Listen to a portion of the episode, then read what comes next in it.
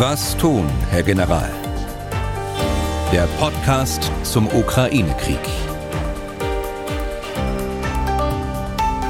Dazu herzlich willkommen. Ich bin Tim Deisinger, Redakteur und Moderator bei MD Aktuell. Wir sprechen hier in diesem Podcast über alles, was mit den aktuellen Entwicklungen im Ukraine-Krieg zu tun hat. An meiner Seite, wie immer, Ex-General Erhard Bühler. Heute, das muss ich vorneweg sagen, außergewöhnlicherweise mal, und es tut uns auch sehr leid, per Telefon. Die äh, Verbindung, die wir herstellen wollten, quasi übers Internet, das hat alles technisch nicht funktioniert, weil Herr Bühler auch nicht an dem Ort ist, wo er sonst ist. Der Dennoch äh, guten Tag, Herr Bühler. Danke, Deisinger. Themen heute unter anderem klar. Wie so oft reden wir zu Beginn auch über die aktuelle Lage. Meldungen aus der ukrainischen Armee lassen vermuten, es gehe bei der Offensive im Süden des Landes voran.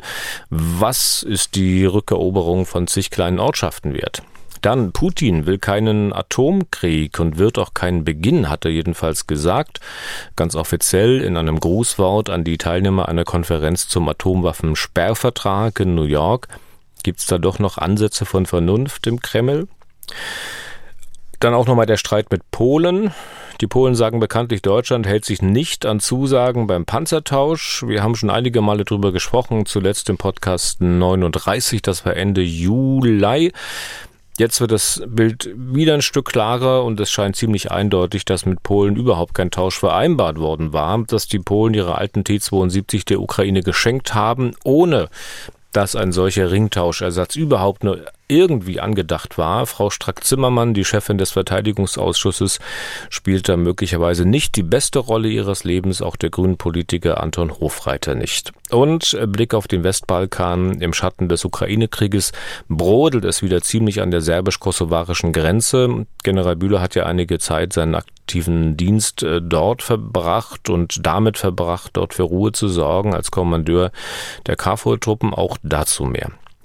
Zu Beginn, Herr Bühler, äh, ja, zum kleinen Ärgernis für die ukrainische Armee oder großem Ärgernis, äh, da stehen nun Panzerhaubitzen, made in Germany an der Front, auf die man so lange gewartet hatte und kaum tun sie das, was sie tun sollen, nämlich feuern, da gehen sie kaputt. Äh, jetzt werden sie sicher wieder sagen, jetzt überspitzt er wieder mal, sei es drum. Ist ja auch vielleicht nur ein bisschen überspitzt. Äh, was ist da los? Ja, also die, die Meldungen sind so, dass ähm, äh, die Panzerhaubitzen Fehlermeldungen zeigen. Das heißt, äh, es gibt irgendwelche technischen Probleme dort. Äh, das, da sind offensichtlich nicht alle Panzerhaubitzen betroffen, sondern nur einige wenige. Das zeigt aber, dass das System der Panzerhaubitze 2000 ein komplexes ist. Also es ist nicht damit getan, dass man die, die Bediener ausbildet, dass man die Geschützbesatzungen taktisch auch ausbildet im Umgang, sondern es ist ein umfangreiches, ähm, umfangreiche Herausforderung, die auch zu warten und äh, logistisch zu betreuen und wenn nötig auch instand zu setzen. Und das scheint hier der Fall zu sein. Also die äh, alle das, was ich höre, scheint so zu sein, dass man sie überbeansprucht hat, dass man äh, zu viel Munition äh, äh geschossen hat, zu viel geschossen hat und dadurch ein Verschleiß eingetreten ist der es erforderlich macht, dass man einige Ersatzteile äh, dort äh, nachliefert, beziehungsweise auch an der Software äh, Veränderungen durchführt. Also das äh, halte ich für einen ganz normalen Vorgang. Ähm, die äh, die Bediener müssen eben wissen, auf was die Haubitze ausgelegt ist und äh, wie, die, wie die Ansprüche sind, auch hinsichtlich der regelmäßigen Wartung des ja. Aber im, im Krieg feuert man doch nun mal viel. Also jetzt könnte man meinen, die Dinge sind halt dann nur für Planspielchen ausgelegt oder für Übungsgefechte oder für Demonstrationen, bei denen man mal ein, zwei, drei Granaten verschießt? Nein, das ist sicher nicht der Fall. Also die, die wer einmal erlebt hat, wie ein, wie ein Bataillon äh, schießt ein Artilleriebataillon, der weiß, welche Wirkung eine solche, eine solche Panzerhaubitze mal äh, 24 äh, auslösen kann. Also das ist schon ein, ein äh, ganz hervorragendes Geschütz. Das ist weltweit mit eins der besten äh, was, äh, was wir hier sehen auf, auf im Bereich der, der Artillerie. Natürlich ist Artillerie immer eine Flächenfeuerwaffe gewesen und wenn Sie viele Rohre äh, auf einen, einen Raum von 100 mal 200 Meter konzentrieren, dann haben Sie nicht das präzise, die präzise Feuerwirkung, sondern Sie haben eine Fläche, Flächenfeuerwirkung. Und das ist eben mit diesen Geschützen anders. Sie erzielen eine außergewöhnlich hohe äh, Präzision Und insofern brauchen sie gar nicht so viel Munition auf, einen, auf, einen, auf eine Fläche zu schießen, um die Wirkung zu erzeugen. Das heißt, dieses moderne Geschütz ist ausgelegt auf x Schüsse pro Tag. Das sind dreistellige Ziffern. Niedrige nehme ich an, oder? Ja, nein, nein, nein. Ja, gut, in, den, in den Medien liest man 100, lassen wir es mal bei 100 stehen äh, pro Tag. Äh, das ist aber auch äh, von, der, von der Feuerwirkung her völlig ausreichend. Und, äh, aber es muss eben vernünftig bedient werden, es darf nicht überlastet werden und es vernünftig gewartet werden. Hm. Manch wird aber auch sagen, naja, von den US-Haubitzen oder den französischen, den César, habe ich das jetzt noch nicht gehört. Oder von den russischen, die haben ja auch viele, viele tausend Schuss rausgejagt. Äh, nur nicht gehört oder nicht gelesen, weil die Meldungen bei uns nicht ankommen, weil das ja nicht die Dinge sind, auf die wir hauptsächlich schauen, weil es ja nicht unsere sind, oder haben die die Probleme nicht? Das wird äh, sicher ein, ein Punkt sein, dass man äh, da besonders genau hinschaut, auch äh, von unseren Medien besonders genau hinschaut, auch von der ukrainischen Seite besonders genau hinschaut. Äh, solche solche äh, Probleme in Anführungsstrichen hat äh, eigentlich jede Waffe. Jede Waffe ist, hat bestimmte Beschränkungen. Wenn Sie mit einem Maschinengewehr zu lange schießen, dann wird das Rohr auch heiß, dann streut es umso mehr und irgendwann mal wird es auch ausfallen und Hemmungen haben. Also es wird bei jeder Waffe äh, muss darauf geschaut werden, dass, äh, dass es, wie ich schon sagte, dass es vernünftig bedient und auch vernünftig gewartet wird. Hm. Das ist auch jeder Fall. Okay, dann kommen wir mal zur aktuellen Lage. Auf den Karten, die den aktuellen Kriegsstand darstellen, sind ja immer häufiger Gebiete zu verzeichnen, die von Ukrainern zurückerobert wurden. Und zwar nicht nur im Süden des Landes. Wie stellt sich Ihnen die aktuelle Lage dar? Große Lage ist weitgehend unverändert, wie wir es in den letzten Wochen auch besprochen haben. Der, der Schwerpunkt äh, der Russen liegt eindeutig noch äh, im Donbass. Äh, dann haben wir den zweiten, die zweite Front im Norden um Kharkiv herum. Äh, dort versuchen die Russen ihre Versorgungslinien äh, nach Russland aufrechtzuerhalten. Äh, und im Süden versuchen die Russen das, was sie bereits erobert haben, im Raum Cherson und äh, Saporischia, zu halten. Das heißt, äh, hier sind sie in der Defensive. Die äh, angekündigte Großoffensive, das können wir noch nicht sehen auf der ukrainischen Seite. Allerdings äh, sehen wir Truppenverschiebungen von, äh, aus dem Donbass nach Süden. Das heißt, äh, diese Rhetorik auf der, auf der ukrainischen Seite zeigt Wirkung. Und wahrscheinlich ist es nicht nur die Rhetorik, sondern es sind auch Aufklärungsergebnisse, die die Russen haben. Und von daher äh, müssen sie jetzt Kräfte aus dem Donbass, also ihrem Schwerpunkt, verlegen nach Süden, um das weiterhin halten zu können. Auf der ukrainischen Seite, äh, Sie haben angesprochen, die Ortschaften äh, zwischen, schwankt zwischen 46 und 53 äh, Ortschaften hätte die Ukraine seit Kriegsbeginn bereits äh, zurückerobert. Ähm, das sind nicht diejenigen, die in den letzten Tagen zurückerobert worden sind. Ich denke, das sind äh, äh, kleinere Angriffe im Augenblick, die wir dort sehen, aber das ist noch nicht die groß angekündigte Offensive. Hm. Insgesamt äh, betrachtet, ähm, wie sehen Sie das? Sind da die Russen noch auf dem Vormarsch, wenn auch auf einem sehr langsamen Vormarsch oder beschränken die sich mittlerweile im Wesentlichen darauf, das, was sie erobert hatten, auch zu verteidigen? Also das trifft zu für den, für den Norden um den Raum äh, Kharkiv und äh, für den Süden um den Raum äh, Cherson. Hier sind sie eindeutig in der Defensive. Äh, hier verteidigen sie. Im, Im Schwerpunkt im Donbass versuchen sie langsam vorzugehen. Sie haben auch äh, wenige äh, Geländegewinne werden auch immer wieder zurückgeworfen. Äh, also es ist von einem, von einem äh, groß angelegten Angriff im Augenblick nichts zu sehen, äh, sondern es sind eher kleinere Geländegewinne, die sie auch im Donbass nur machen. Allerdings darf man, wenn man die drei Fronten insgesamt anschaut, darf man jetzt nicht das Bild haben, dass da vollkommene Ruhe herrscht, sondern es geht der, der Kampf mit der Artillerie, mit der Luftwaffe, also Luftangriffe oder auch Raketenbeschuss, äh, wie wir es gerade erst gesehen haben, im Süden der Ukraine weiter. Okay. Dann das zur aktuellen Lage. Hier im Podcast hatten wir schon einige Male die Frage thematisiert, also würde der Kreml im aktuellen Konflikt Atomwaffen einsetzen, tatsächlich einsetzen. Gedroht hat man damit ja schon viele Male, auch der russische Präsident selbst. Nun ist aber auf der Website des Kreml ein Grußwort veröffentlicht worden von Putin an einer Konferenz zum Atomwaffensperrvertrag in New York. Und da schreibt Putin, Zitat, wir gehen davon aus, dass es in einem Atomkrieg keine Sieger geben kann und er niemals begonnen werden darf. Und der Vertreter, der russische Vertreter bei der Atomwaffenkonferenz hat dies in ähnlichen Worten auch nochmal dort vor Ort wiederholt. Das klingt doch äh, nach einer durchaus bemerkenswerten Wortmeldung, oder?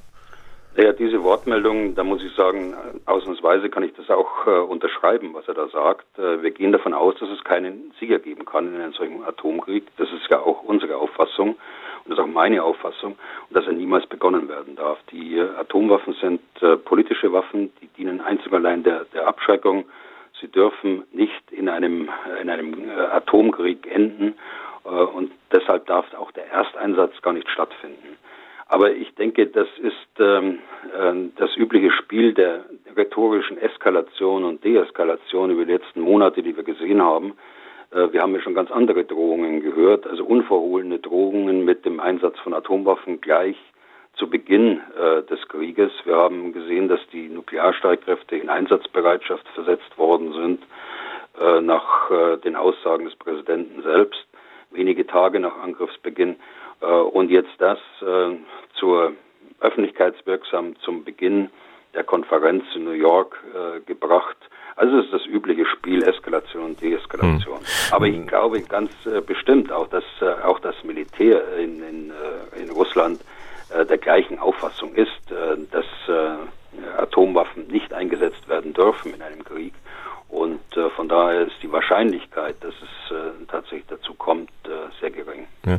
Nun hat er aber Putin von Atomkrieg gesprochen. Man könnte ja nun überlegen, was meint er denn damit? Also meint er damit den Angriff einer Atommacht auf eine andere oder meint er damit auch Atomschläge gegen ein Land, das halt keinem Bündnis angehört und das auch keine Atomwaffen hat? Wenn man es, ich sag mal, kleinlich betrachtet, könnte das ja durchaus für äh, Kreml-Logik bedeuten, dass man keinen Atomkrieg begonnen hat, auch wenn man Atomschläge durchführt.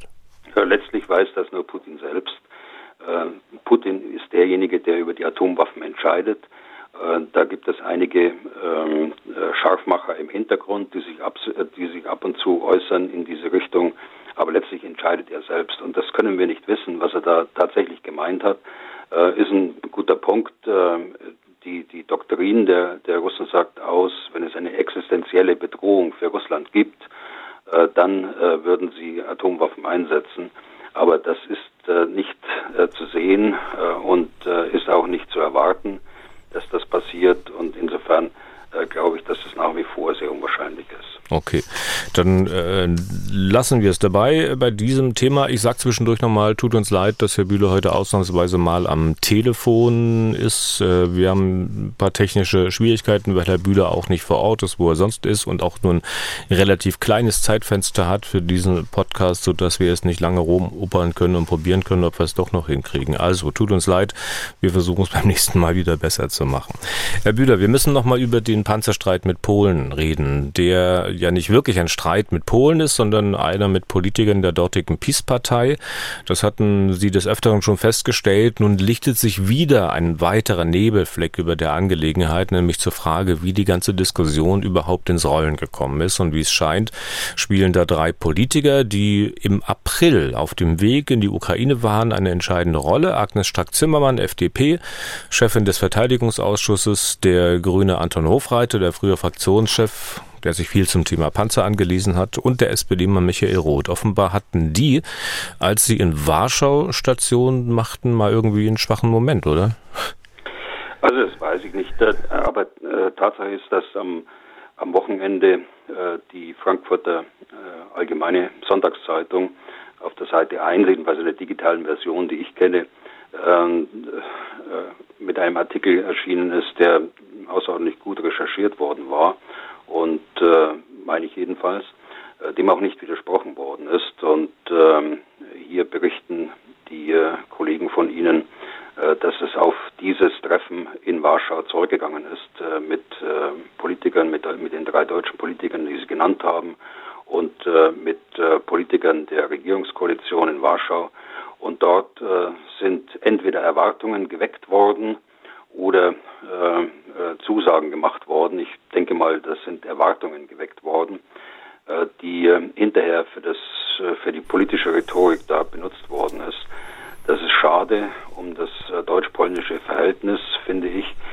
Von militärischer Seite das hatte ich ja auch hier schon berichtet, von militärischer Seite höre ich äh, ganz klar, dass niemand erwartet hat, dass Deutschland kurzfristig äh, Panzer äh, schon gar nicht aus Beständen der Bundeswehr, äh, sondern kurzfristig Waffen aus der, aus der Industrie liefern kann. Für die äh, Panzer, die äh, die Polen zu diesem Zeitpunkt bereits abgegeben hatte an, an die Ukraine. Das heißt, da war vorher kein Ringtausch vereinbart, bevor diese Abgabe äh, gelaufen ist. Im Übrigen äh, glaube ich nicht, äh, was ich heute wieder gelesen habe aus Polen, dass die aus aktiven Truppenbeständen gekommen sind. Denn äh, die Polen haben zwölf Panzerbataillone und für die haben sie ihre Panzer und alles andere haben sie in Depots stehen.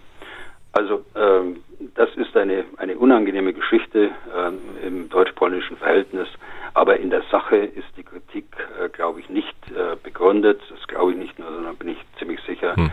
Also erwartet auch niemand, dass wir, dass wir dort aus Beständen der Bundeswehr oder aus Beständen der Industrie äh, kurzfristig auch helfen können. Hm. Nochmal zurück zu diesem äh, Treffen von Strack-Zimmermann, äh, Hofreiter und Roth. Äh, die haben da mit dem polnischen Vizeaußenminister gesprochen und fühlten, so habe ich das zumindest verstanden, fühlten sich offenbar ein bisschen in die Ecke argumentiert und ein bisschen schuldig, weil ihnen vorgeworfen wurde, dass Deutschland halt nicht so viel tut. Und dann haben sie sich gefragt, wie sie wieder rauskommen und haben diese Geschichte mit den Ersatzlieferungen selbst vorgeschlagen. Die Idee ähm, kommt also auf jeden Fall nicht von den Polen, ne? Das weiß ich nicht, Herr Deisinger, das, das kann ich nicht sagen, aber ich habe es gelesen, dass es so ist. Äh, dem ist äh, nicht widersprochen worden. Äh, offensichtlich hat es dann so stattgefunden. Aber man muss einfach wissen, dass wir nur die Hälfte der Panzer haben in, in Deutschland, dass wir davon auch nur die Hälfte einsatzbereit haben. Der Rest ist in der Umrüstung. Und man muss auch wissen, dass die Industrie nicht kurzfristig liefern kann. Ich als Beispiel nenne, wir haben ja äh, in der Größenordnung 80 bis 90 Kampfpanzer zurückgekauft, äh, alte, die äh, bei der Industrie auf Lager standen und sie aufgerüstet. Die Aufrüstung dauert immer noch an und das ist immerhin im Jahr 2017 bereits beschlossen worden. Und äh, äh, da können Sie sehen, wie lange es dauert, äh, bis man äh, ein solches Umrüstungsprogramm äh, oder Modernisierungsprogramm dann tatsächlich umgesetzt hat. Hm. Ich höre schon, Sie sträuben sich da ein bisschen Einschätzungen abzugeben. Ich kann das auch völlig nachvollziehen, aber ich hoffe, Sie können auch nachvollziehen, dass ich trotzdem nochmal nachfrage. Ist das eine Sache gewesen dann möglicherweise äh, in Polen ähm, ein Ding, das für die drei Politiker dann doch ein bisschen zu groß war, äh, weil sie sich haben von Gefühlen leiten lassen, äh, was man möglicherweise bei politischen Diskussionen und Entscheidungen nicht tun sollte? Also da hat eine politische Diskussion stattgefunden.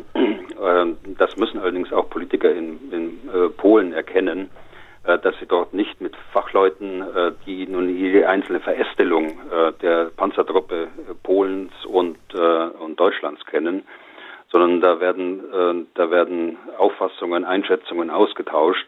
Das ist ja vollkommen legitim, dass eine, eine Vorsitzende eines, eines des Verteidigungsausschusses sowas macht. Allerdings sind Fachverhandlungen dann notwendig und besser vorher schon äh, haben sie äh, sollten sie stattfinden, damit man tatsächlich alle Fakten auf dem Tisch hat, bevor politische Entscheidungen getroffen werden. Hm. Also natürlich haben die dort keinen Deal abgeschlossen, das durften die drei ja sicherlich auch äh, gar nicht, aber sie haben damit natürlich eine Lawine losgetreten und man fragt sich, wie kriegt man das dann nun eigentlich gelöst? Also es gibt keinen Ringtausch, aber irgendwie Ringtauschen will man trotzdem? Also äh, ein, ein, Ringtausch war offensichtlich äh, nicht, nicht angedacht, äh, auch von den Polen nicht, denn sie haben ja zu dem Zeitpunkt, als die, äh, die T-72 abgegeben an die, äh, haben an die Ukraine, bereits äh, amerikanische Kampfpanzer unter Vertrag genommen und die ersten äh, sind ja auch schon ausgeliefert. Äh, das sind Abrams Kampfpanzer, die auf Lager waren in, in Amerika, also gebrauchte. Aber sie bekommen jetzt auch neue. Diese, dieses Geschäft, das ja immerhin äh, auf äh, geschätzt 300 Kampfpanzer, man, man, manche sagen jetzt schon bereits, dass sie noch mehr bekommen, das war praktisch im April schon unter Dach und Fach, als diese T-72 abgegeben worden sind. Ja, und auch die Lieferung wahrscheinlich äh, der südkoreanischen Panzer, über die Sie auch schon mal gesprochen hatten hier im Podcast. Aber ja, wie geht man damit um nun? Äh, künftig solche Vorwürfe einfach, äh, solche politischen Vorwürfe einfach abtropfen lassen und darauf warten, dass sich die Gemüter wieder beruhigen? Also da habe ich, da habe ich keinen Rat, muss ich sagen. Wenn man solche Erwartungshaltungen äh, schätzt, und man muss wissen, und das wissen die Politiker viel besser als ich, äh, dass diese Regierungspartei ja eine Tendenz hat, äh, immer äh, mit, mit dem Finger auf Deutschland zu zeigen. Das ist ja sehr populär. Die stehen ja auch vor Wahlen im nächsten Jahr und sie müssen sich positionieren gegenüber der Bürgerplattform in, in Polen. Aber einen Ratschlag brauchen da unsere Politiker, glaube ich, nicht dazu. Man muss das einschätzen können und einordnen können. Das können sie und das äh, können wir auch. Äh, und man muss nicht auf jede Schlagzeile aufspringen, die dort aus Warschau von irgendjemandem kommt. Okay. Jetzt ein geografischer Sprung in Richtung Süden, und zwar auf den Balkan, genauer gesagt an die serbisch-kosovarische Grenze. Ein bisschen verdeckt durch den Ukraine-Krieg, aber möglicherweise auch von ihm befördert, äh, kommt, da, äh, kommt es da in letzter Zeit immer wieder zu äh, Konflikten. Der Kosovo vom Westen als Staat anerkannt, von Serbien immer noch als eigenes Territorium betrachtet. Vielleicht können wir zunächst mal sagen, was da genau in den letzten Tagen und Wochen passiert ist. Ja, also es ist so, dass, ähm, dass Serbien seit Jahren von äh, kosovarischen Staatsbürgern verlangt, dass sie an der Grenze ein äh, Ersatzdokument ausgestellt bekommen, dass sie seit Jahren verlangen, dass sie ihre äh, Nationalitätsabzeichen auf dem äh, Fahrzeugkennzeichen äh, abdecken und dergleichen mehr. Und äh, die Regierung in Pristina hat nun beschlossen, ähm, dass äh, das Gleiche zu verlangen von serbischen Staatsbürgern, die äh, ins Kosovo reisen. Äh, also der Termin, der gesetzt worden ist, war der, die Nacht von, Sam von Sonntag auf Montag. Und dann ist Folgendes passiert. Es sind die Sirenen am Sonntagabend angegangen in Mitrovica, Mitrovica Nord, also in dem überwiegend von Serben besiedelten Gebiet. das ist immer das Zeichen gewesen, schon seit 20, 25 Jahren, äh, dass äh, die Menschen dort auf die Barrikaden gerufen worden, äh, gerufen werden. dann werden Straßensperren eingerichtet, dann wird demonstriert, das ist das gute Recht, muss ich sagen, aber dann ist ein hohes Eskalationsrisiko da, dass auch Waffen benutzt werden.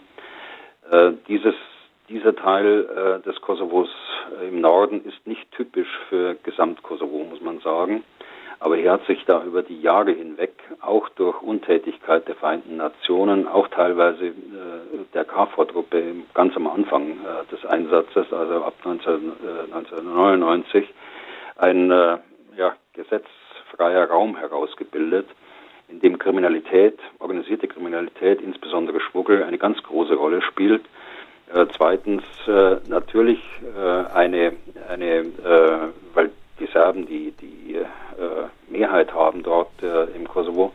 Natürlich sind die Bürger äh, mehr nach Serbien orientiert äh, als ins Kosovo. Die Nichtanerkennung des Kosovo äh, ist dort äh, sehr verbreitet, der staatlichen Institutionen.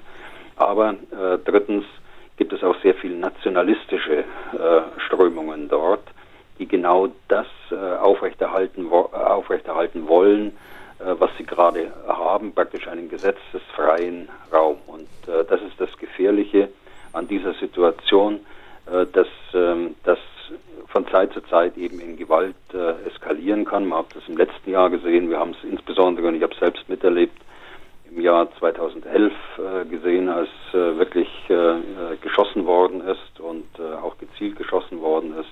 Auch deutsche Soldaten dabei verwundet worden sind.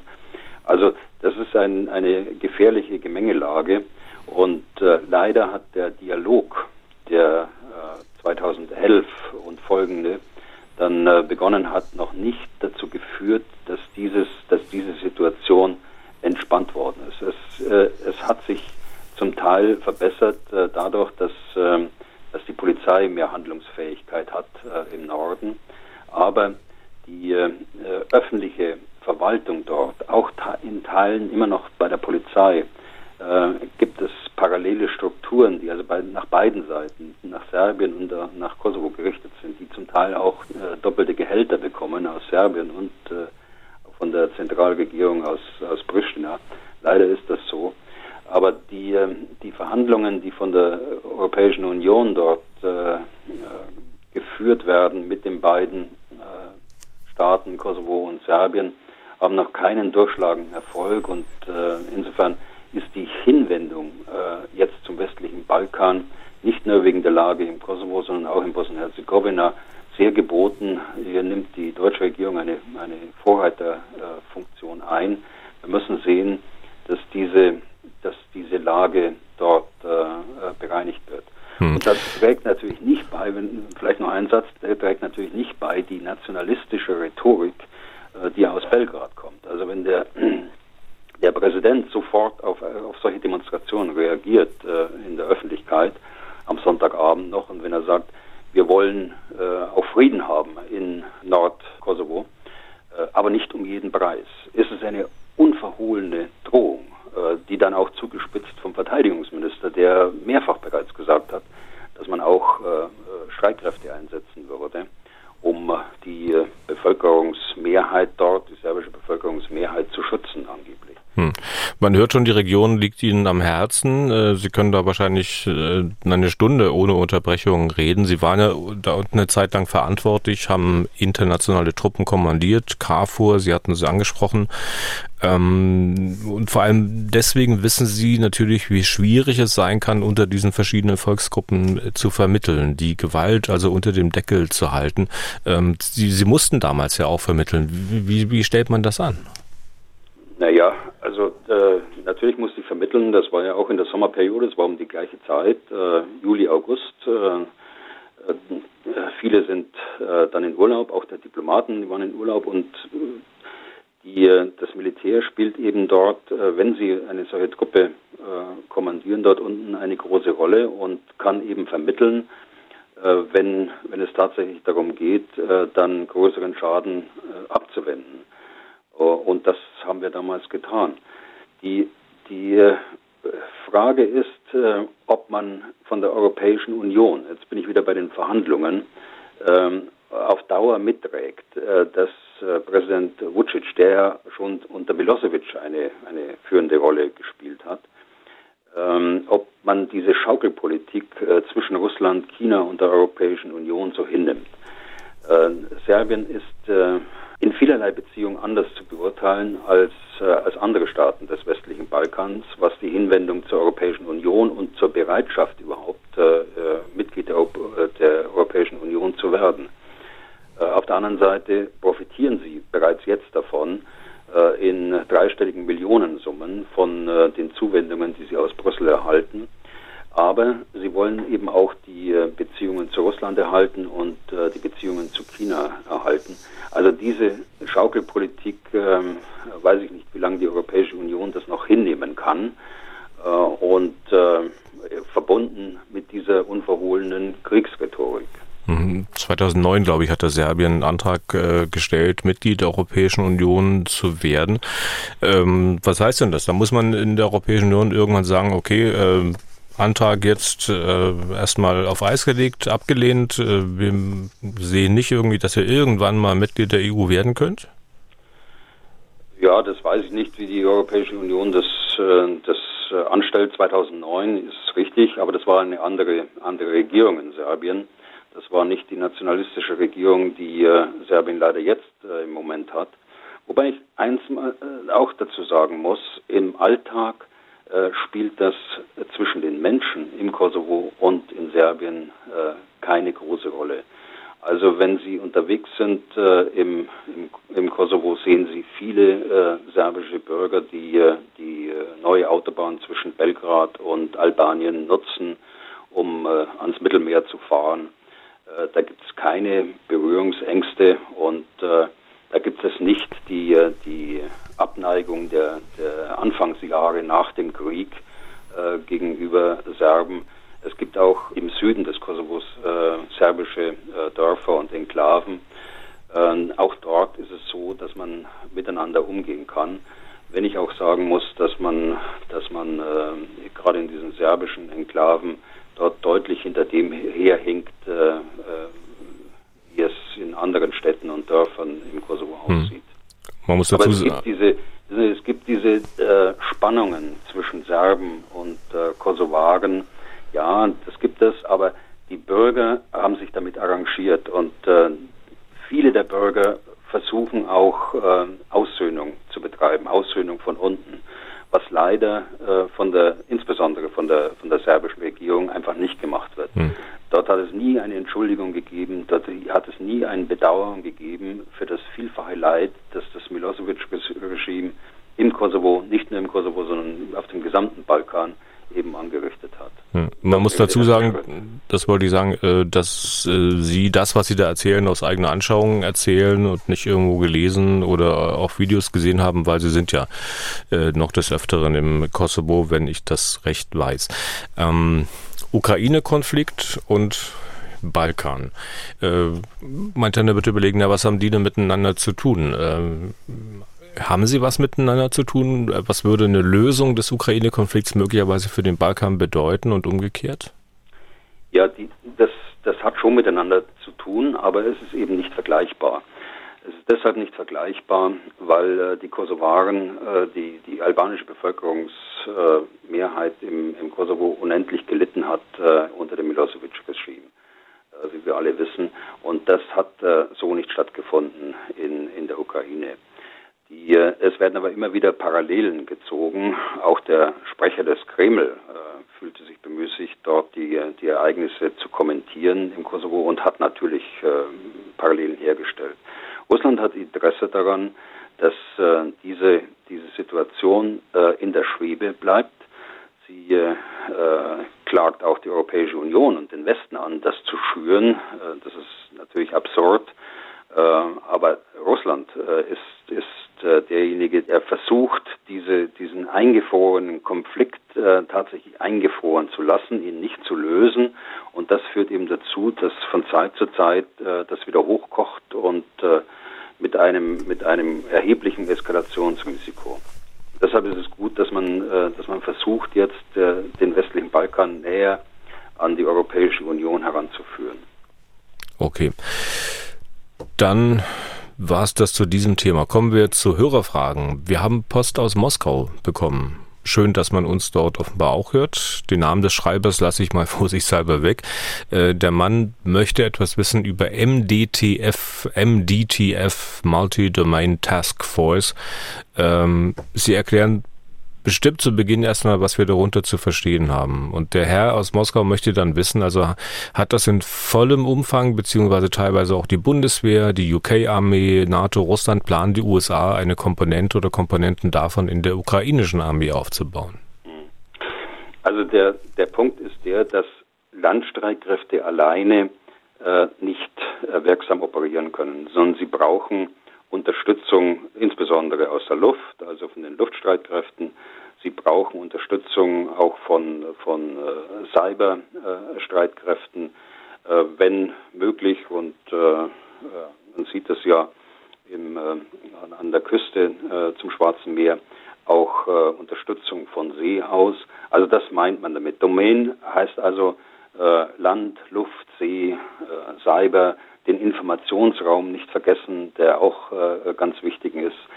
Und äh, diese Art von, von äh, Streitkräfteführung betreiben wir seit einigen, ein, äh, ja, seit vielen Jahren eigentlich bereits. Äh, wir haben das als Joint Operations äh, immer wieder bezeichnet, Streitkräfte gemeinsame Operationen. So, jetzt kommt ein neuer Begriff äh, seit einiger Zeit, äh, auch aus Amerika, Multi-Domain äh, Operations. Äh, es meint im Grunde genommen das Gleiche, hat aber zur Folge, dass äh, diese Land-, Luft-, See-Streitkräfte und Cyber sehr stark vernetzt werden müssen. Sie müssen äh, äh, den Datenaustausch pflegen. Sie brauchen ein gemeinsames Lagebild dazu.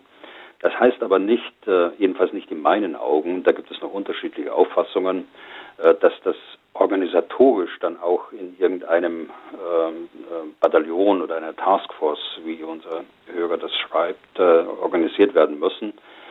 Äh, hier gibt es Ansätze in Amerika, dass man äh, das organisatorisch macht. Ich meine nicht, dass es notwendig ist, äh, so vorzugehen, aber die, der, der Sinn von Multi-Domain Operations ist, dass man diese unterschiedlichen Fähigkeiten zusammenbindet, sie vernetzt und gemeinsam zur Wirkung bringt. Okay, dann ein Ausschnitt aus der Mail von Herrn oder Frau Ritter zum Ukraine-Krieg. Wer bezahlt das eigentlich am Ende? Die Ukraine wohl kaum. Leisten wir uns also einen Staat im Krieg? Dann sollen wir aber nicht mitbestimmen dürfen, wann es mal gut ist. Dieses Gerede von nur die Ukraine entscheidet, hat was von Carte Blanche und Nibelungentreue. Das ging auch im Ersten Weltkrieg schon nicht gut. Wer die Musik bestellt, zahlt, oder will man, wie man angedacht, Russland zahlen lassen, indem man dessen Geld klaut? 200 Milliarden Auslandsgeld war da mal im Gespräch. Ernsthaft? Fragezeichen. Das geht einmal gut und dann kein Staat außerhalb des Westens würde doch noch größere Reserven bei uns anlegen, geschweige denn China, wenn man Gefahr laufen muss bei Nicht-Compliance, sprich also wenn sich jemand nicht fügt, mal schnell enteignet zu werden. Ich bin mir ziemlich sicher, dass in China zumindest Umschichtungen vorgenommen werden, um sich auf die Dinge vorzubereiten. Ist da was bekannt? Ähm, Herr oder Frau Ritter, nur eine kleine Vorbemerkung von mir. In Ihren Anmerkungen sind sicher Dinge, über die man diskutieren muss. Äh, die wir durchaus auch hier im Podcast schon kritisch besprochen haben, aber und eigentlich nehme ich auch an, dass Sie letztlich das auch so sehen. Ich würde es einigermaßen abenteuerlich finden, wenn Sie den Angriffskrieg der Russen äh, abtun würden mit Nicht-Compliance, also als würde sich Russland irgendwie nicht fügen wollen. Da würden Ihnen nicht zuletzt die Familien der Toten auf ukrainischer und russischer Seite sicher ein paar deutliche Worte sagen können. Aber gehen wir mal davon aus, dass dieser Vergleich so nicht beabsichtigt war. So, jetzt Sie, Herr Bühler. Ja, es äh, ist natürlich eine schwierige Frage. Ich würde mal unterscheiden, äh, wenn es um die Frage geht, wer bestimmt da eigentlich mit. Ich würde unterscheiden, der, äh, ist es eine öffentliche Diskussion oder ist es eine Diskussion, die unter Staatspräsidenten und Politikern im kleinen Kreis, Diplomaten im kleinen Kreis und ohne Einschluss der Öffentlichkeit stattfindet. Also zum Ersten, ich glaube auch, äh, dass nur die Ukraine äh, bestimmen kann, wann sie, ähm, unter welchen Bedingungen sie zu einem Waffenstillstand bereit wäre. Äh, die Ukraine ist angegriffen worden, sie wehrt sich und sie hat im Grunde genommen die, nur die Chance dieses Abwehrkampfes oder die die zweite Möglichkeit wäre ein Besatzungsregime in weiten Teilen der Ukraine. Wir sprechen jetzt schon von 20 Prozent des Staatsgebietes in Kauf zu nehmen mit all den Konsequenzen, die äh, wir im Augenblick auch in den besetzten Gebieten auch sehen. Das heißt aber nicht, äh, dass die westlichen Staaten, die jetzt die Ukraine in diesem Abwehrkampf unterstützen, dass die nun alles mitmachen. Und da bin ich bei dem, bei dem zweiten Teil. Äh, ich gehe äh, stark davon aus, dass äh, die Besuche, die ja stattfinden und die regelmäßigen Konsultationen am Telefon oder per Videokonferenz, dass dort auch die Positionen des Westens dort mit einfließen. Und besonders deutlich wird es in bestimmten Einschränkungen, die nehmen wir mal jetzt nicht Deutschland, sondern nehmen wir mal USA, die, die einfach sagen, dass wir bestimmte Reichweiten Beschränkungen für unsere modernen Waffen äh, der Ukraine auferlegen, dass eben russisches Staatsgebiet nicht angegriffen werden kann, dass sie bestimmte Waffen auch nicht bekommen, äh, die noch weitere, äh, noch größere Reichweiten haben und dergleichen mehr. Also die Interessen der Staaten werden vertreten. Aber es muss auch klar sein, dass wir, äh, wenn wenn die Ukraine nicht erfolgreich ist, werden wir auf äh, nicht absehbare Zeit mit diesem hohen Risiko eines imperialistischen Russlands leben müssen. Also ist es auch in unserem Interesse, äh, dass die Ukraine dort erfolgreich ist. Und daraus wiederum leite ich die Schlussfolgerung ab, dass wir die Ukraine in jeder Hinsicht unterstützen müssen. Auch wenn es uns äh, Geld kostet, auch wenn es in, in bestimmten Bereichen äh, Einschränkungen äh, bedeutet für uns alle und nicht nur für Deutschland, sondern äh, weltweit Einschränkungen. Das ist aber nicht von uns verursacht, sondern das ist von Russland verursacht. Da muss man immer die Ursache-Wirkung-Beziehung auch sehen. Hm. Okay, dann letzte Frage für heute, die Mail von Damian Appel. Der bedankt sich schon mal für Ihre Einschätzung und auch für den insgesamt, äh, Zitat, tollen Podcast, hat aber eine Frage, die Sie vielleicht einigermaßen anpieken dürfte. Zitat, ist der russische Angriffskrieg für die NATO aus militärischer Sicht nicht ein Geschenk? Natürlich möchte ich das unermessliche Leid für die ukrainische Zivilbevölkerung in keiner Weise verharmlosen, sondern die Situation einfach mal aus einer rein militärisch-taktischen Sicht betrachten. Er führt dann ein paar Überlegungen an, ich nenne mal jetzt nicht alle. Äh, weiter Zitat. Die NATO kann einen Stellvertreterkrieg gegen Russland führen, also tausende russische Soldaten töten und russisches Militärgerät beseitigen lassen, ohne dass auch nur ein einziger NATO-Soldat gefährdet wird, indem sie der Ukraine Geld aus der Portokasse zahlt und ihr altes Militärgerät dort entsorgt. Dann wertvolle Einblicke in russische Fähigkeiten, Personal, Führung, Geräte, Taktik, Versorgung und so weiter. Neue Einigkeit Einigkeit von NATO und Europäischer Union, 100 Milliarden Paket, 2 Prozent Ziel in Deutschland und so weiter und so fort. Die Mail, wie gesagt, von Damian Appel. Hm. Also, äh, Herr Appel sagte, äh, sagte ganz eindeutig, dass es das unermessliche Leid äh, dort äh, für die Zivilbevölkerung äh, im, im, Blick hat. Äh, aber es fällt schon schwer, das rein militärtaktisch zu betrachten ein Angriffskrieg äh, kann niemals ein Geschenk sein, auch wenn, wenn sie jetzt so formuliert worden ist. Ich weiß, dass er das ja selbst relativiert. Aber in der Tat ist es so, äh, dass äh, der Westen geschlossener ist, äh, dass der, der Westen äh, mit, mit äh, Schweden, also Westen meine ich jetzt die NATO, dass mit Schweden und Finnland zwei Staaten, die die NATO verstärken werden, die tatsächlich eine Verstärkung statt äh, äh, darstellen. Äh, es ist äh, definitiv so, dass äh, die russische Armee ähm, geschwächt äh, ist, bereits jetzt geschwächt ist und auf einige Zeit lang geschwächt bleiben wird. Auch das ist, ist der Fall. Die, es stimmt, dass, dass dieser Krieg sehr viele Erkenntnisse auch äh, liefern wird für Führung, Geräte und was er da alles angesprochen hat, Taktik, Versorgung und so weiter. Äh, das ist auch alles wahr, äh, aber das ist die Folge. Und äh, das äh, ist eigentlich das, was Putin eben nicht haben wollte, insbesondere die Stärkung äh, der NATO. Aber die Stärkung der NATO hat er durch sein eigenes Vorgehen bewirkt.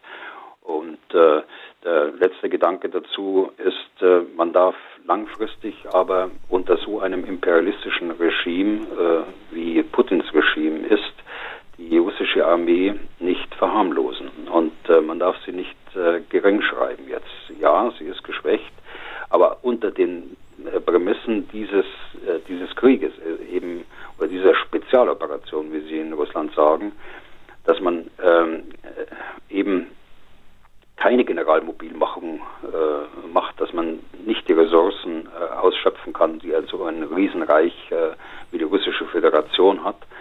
Äh, aber das kann sich ja alles ändern. Und äh, es wird sicher, äh, wie auch immer dieser, dieser unmittelbare Konflikt jetzt ausgeht oder die unmittelbaren Kriegshandlungen, die jetzt stattfinden, ausgehen, es wird sicher versucht werden, die Fähigkeiten, die Russland verloren hat, auch wieder aufzubauen. Also es ist nicht so, dass irgendjemand gewünscht hätte, sich so einen Stellvertreterkrieg, äh, wie er es genannt hat, zu führen. Äh, aber es ist schon so, dass in der Wirkung äh, der, der, das militärische Bündnis, äh, die, die NATO, äh, dadurch gestärkt hervorgeht. Äh, kurzfristig gestärkt, aber man muss aufpassen, dass das auch so bleibt und insofern sind die Maßnahmen, die von der NATO getroffen worden sind hinsichtlich der Abschreckung, äh, gerade an der Ostflanke, äh, genau die richtigen. Okay. Damit sind wir durch für heute nächste Ausgabe des Podcasts dann am Freitag. Äh, wir hoffen wieder, äh, dass es dann in vernünftiger Qualität und nicht nur am Telefon äh, funktioniert. Tut uns leid nochmal für heute, aber es ging auf die Schnelle nicht anders. Wenn Sie Fragen an General Bühler haben, dann schreiben Sie an general.mdraktuell.de oder Sie sprechen uns Ihre Frage auf unsere Mailbox 0800 637 3737 Was tun, Herr General, gibt es auf mdr.de in der ARD Audiothek bei Spotify, Apple, Google, Amazon, YouTube und überall da, wo es sonst noch Podcasts gibt. Herr Bühler, vielen Dank für heute. Wir hören uns, wie gesagt, am Freitag wieder. Gerne, Herr Deisinger. Bis Freitag. Was tun, Herr General? Der Podcast zum Ukraine-Krieg.